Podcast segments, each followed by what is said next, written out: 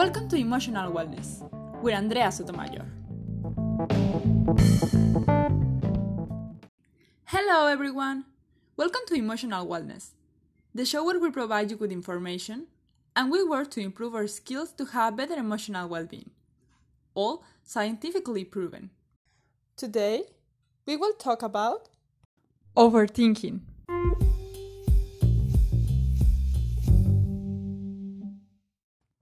Everyone. Welcome back to the Emotional Wellness Podcast. Today, I want to talk about an episode, a topic, I mean, that some of you ask me. That is about overthinking and anxiety. Why this is related, how can I stop overthinking, etc., etc., etc. Besides that, someone of you asked me to talk about this topic. I want to talk about it because uh, I'm pretty sure that at some point it has happened to you that you have a problem or a situation that you want to solve. And in order to solve it, you decide to think and think and think so much about that situation that in the end, instead of solving it, the only thing that you achieve is to provoke anxiety. This happened to me more than one time, and I'm pretty sure it happened to you or it will happen to you. So, for that reason, it's very important that you hear this episode. As a very interesting fact, I want to tell you that one, one of the most and actually the most suffered mental disorder in the world is anxiety. And this occurs for so many reasons. Today, I'm going to talk about the three reasons that causes anxiety. And I want to be very clear that it doesn't mean that are the only reasons or the principal reasons. It's just that in my experience, I have realized that if you change these three things or one of these three things, your anxiety gonna decrease a lot. So, the first reason is that we don't have emotions management. They never teach us. Nobody teaches. Yes. In the last few years or in the recent years, we have heard that emotional intelligence is really important. And they have told us like emotions management and everything you is well the most important thing in life is more important than the, the logic mathematic or mathematic logic something like that uh, iq and everything. But it's so new that nobody is teaching us how to do it. What i mean is we go to school and the teacher teach us to do maths. But about emotional intelligence about emotions management nobody do it. And this is because most of the people doesn't know how to do it. We avoid feelings, we are not empathic, and we don't know how to act when someone is showing us feelings, and all these kind of things make us to decrease our emotions management. So what we have to do if we want to increase it is we have to go to psychologists, we have to go to a workshop where there is people prepared on it, where there is people that really study like psychologists, that we studied about it, we study how to do it to teach you to really have emotional intelligence, to increase it, and to really have emotions management. So this is really important because all the time, every second we have an emotion.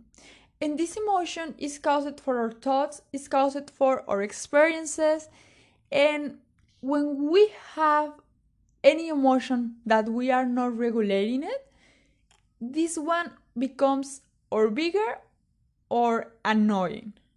If it's an unpleasant emotion like fear, for example, we just try to avoid it. We don't pay attention to it because we don't want to feel it. And because when we tell that we are feeling this to someone else, nobody knows really how to act with and they just tell you also oh, don't feel this way or also oh, do other thing and don't express it and things like that. And these fears after a time becomes anxiety. It turns on to be anxiety. So in order to to decrease your anxiety you have to go to psychologists you have to take a workshop to learn emotions management.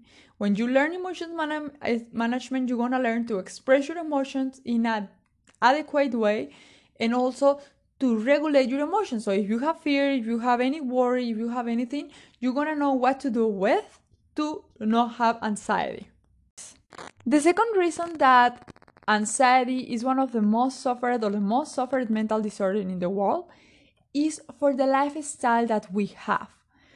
We don't have time for do introspection. We are in hurry all the time. And I have told you this couple times. We have really high expectations. Expectations that are also unreal.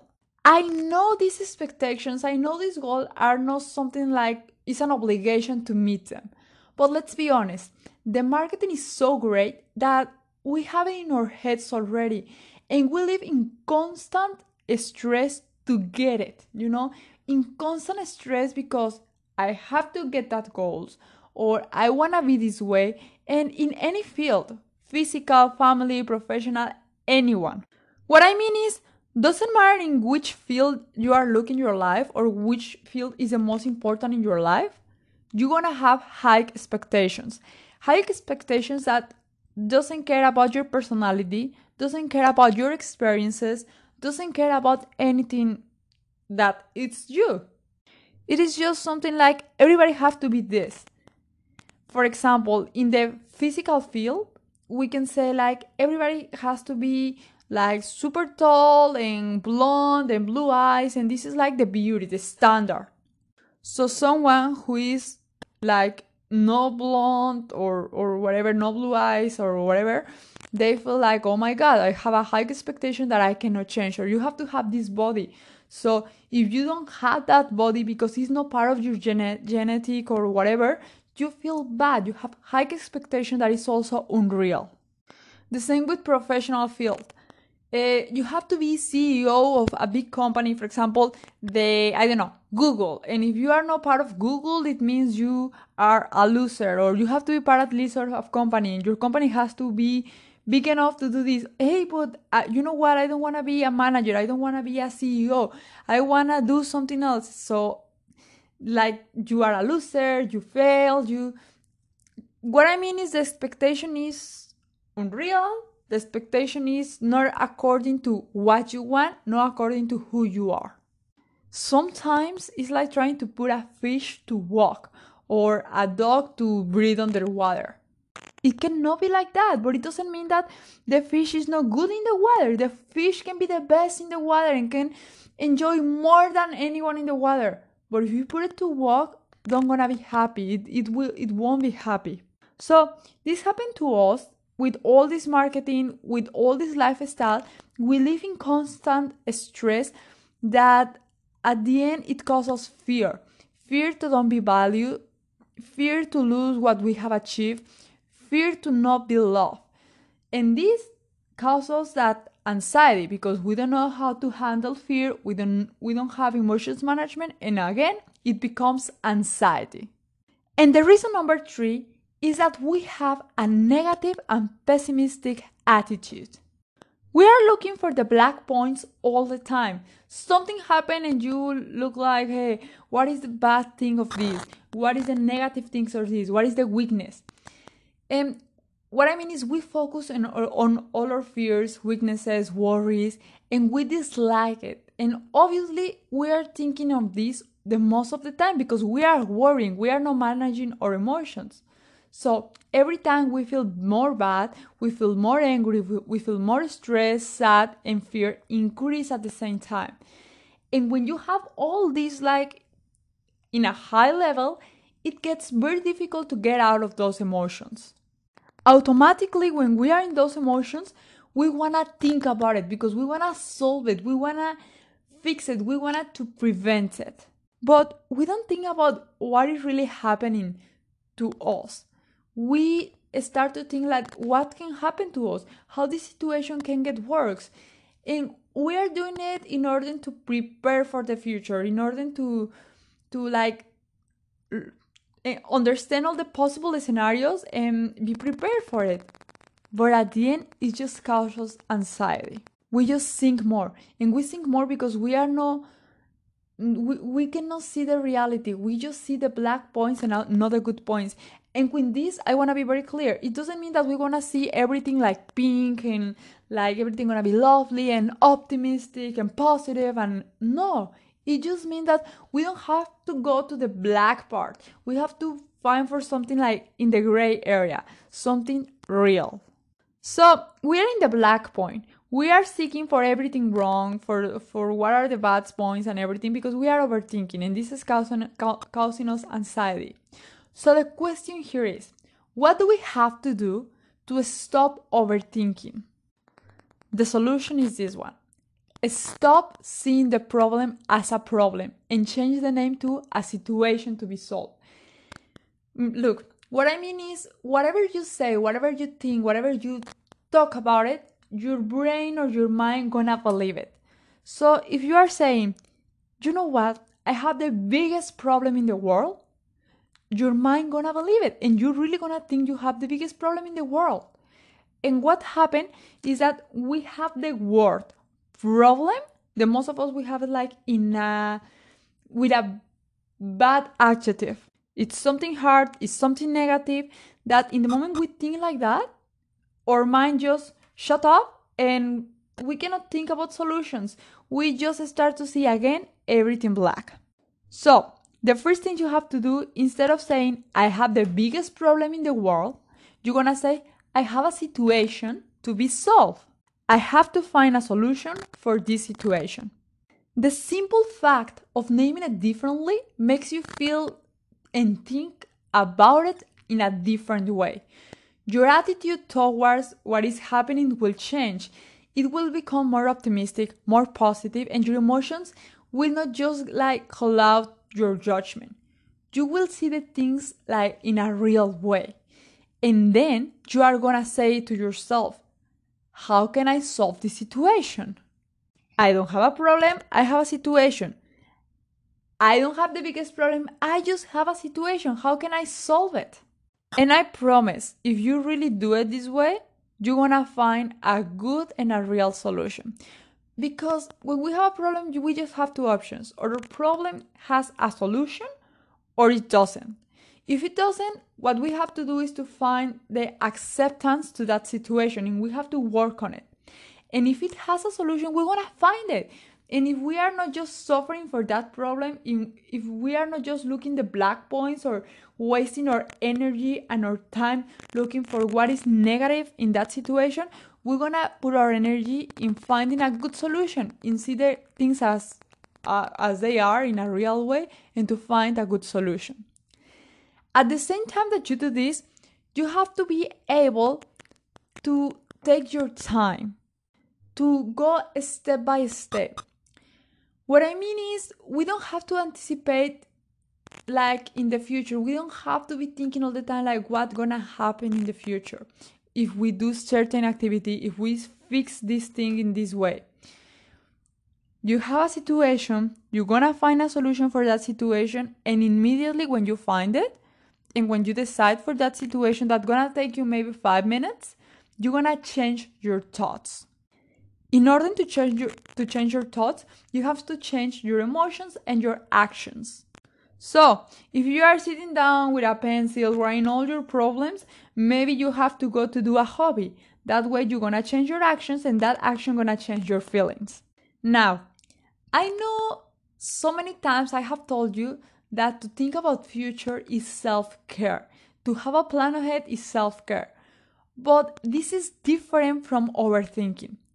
Planning ahead is saying, okay, what am I going to do to solve this situation?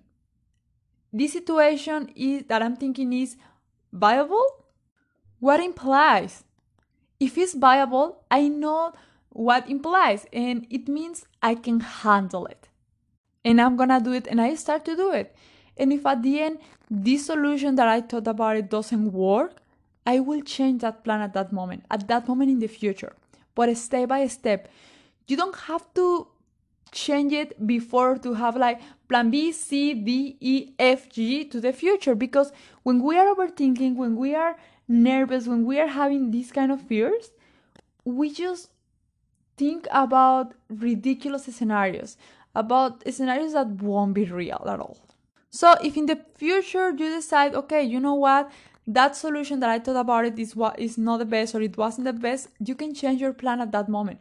You can sit down again for five minutes, you can think about it, you can find a solution, and again go with your life. That way, yes, maybe you're gonna suffer a little bit in the future if you make a wrong, uh, yeah, if you choose a wrong situation, a wrong problem, a wrong solution, sorry.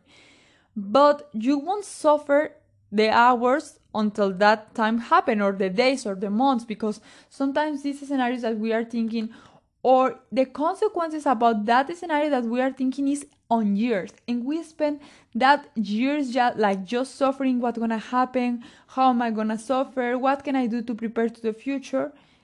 And this way you're gonna enjoy all that time until that time comes there is a saying that says to solve a problem or a situation it is not necessary to suffer you don't have to suffer when we suffer it we don't solve it.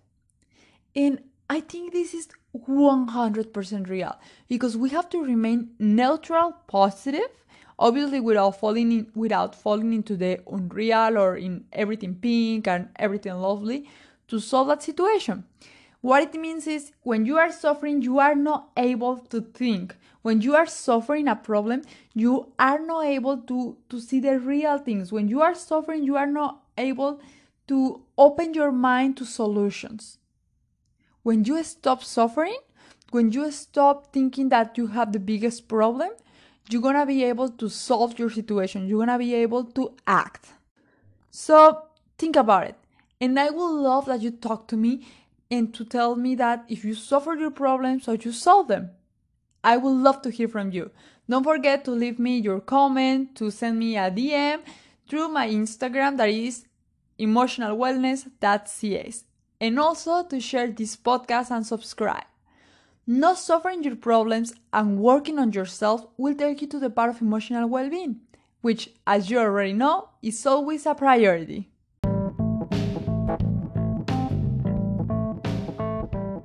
If you have any questions, comments, or suggestions, I invite you to send it to us on our Instagram, where you can find us as emotionalwellness.ca. I am Andrea Sotomayor, and this is Emotional Wellness. Thank you!